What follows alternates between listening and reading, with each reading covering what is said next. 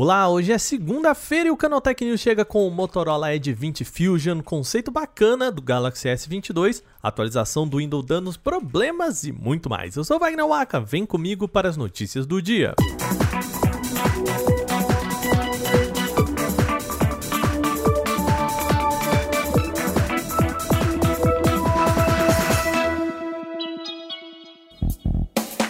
E o programa desta terça-feira começa com o smartphone novo da Motorola. A empresa anunciou mais um modelo da linha Edge 20. Chamado de Edge 20 Fusion, ele se parece muito com a versão Lite anunciada aqui para o mercado brasileiro. Assim como a versão que vai chegar em breve por aqui, o Fusion conta com um processador Dimensity 800U mais potente do que as outras versões. Ele traz ainda 6 GB ou 8 GB de RAM e 128 de espaço de armazenamento interno.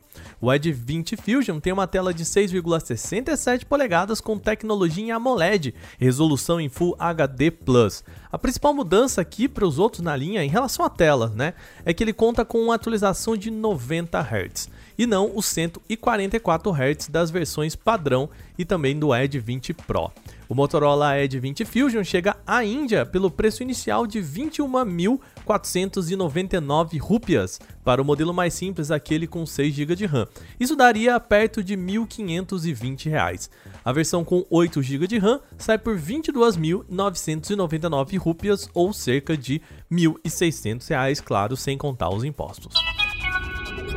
Agora é hora de especular sobre o Galaxy S22. Um designer chamado Germain Smith, junto ao site Let's Go Digital, criou algumas renderizações com base em possíveis mudanças para a linha. Antes de qualquer coisa, gente, é preciso deixar bem claro, tá? Isso não são informações oficiais, mas apenas uma criação de um design, a criação de um artista, ok?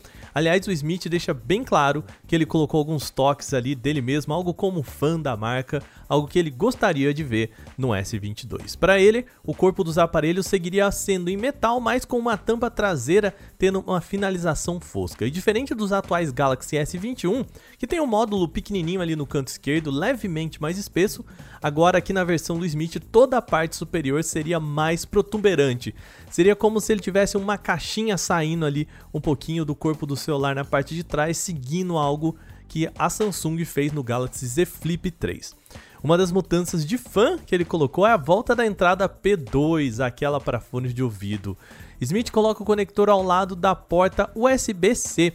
O design também inclui uma gaveta para cartão microSD para expansão de armazenamento e por fim ele também imagina um celular com carregador de 45 watts que está incluso na caixa, mantendo um tamanho reduzido. Claro, gente, tudo isso é ele pensando como um fã. E de novo, só especulação, tá bom? A Samsung ainda não anunciou a nova linha S22, o que deve acontecer só no começo do ano que vem.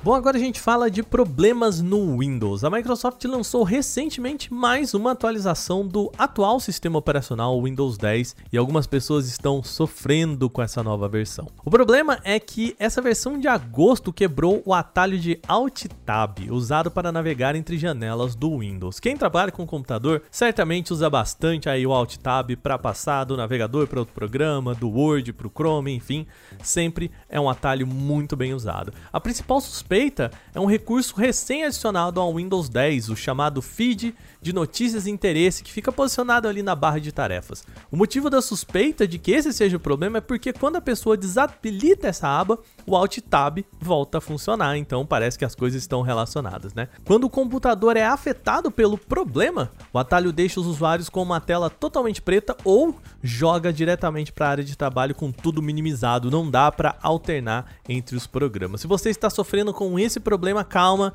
tem solução, tá bom? A primeira a gente já contou aqui, né? É só desabilitar o feed de notícias e interesse.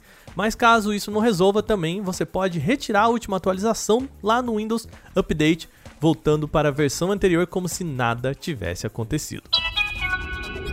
Mais um relatório aponta a Netflix como a empresa preferida dos brasileiros. Um levantamento da Parrot Analytics mostra que 43% da demanda por conteúdo original no Brasil vem da Netflix. Apesar de os números totais darem essa vantagem, o um levantamento feito pela Parrot mostra que Cobra Kai foi o único conteúdo original da Netflix entre as 20 séries mais assistidas pelo mercado brasileiro nesse período. O seriado derivado do clássico Karate Kid está na nona colocação atrás de produções como De Férias com Ex e até o desenho do Bob Esponja, olha aí. Além da Netflix, destaques também para conteúdos de Hulu e HBO Max. Aqui vale uma explicação, tá? O levantamento aponta que 10% das produções originais vistas no Brasil são do Hulu sendo que o serviço nem mesmo está disponível por aqui.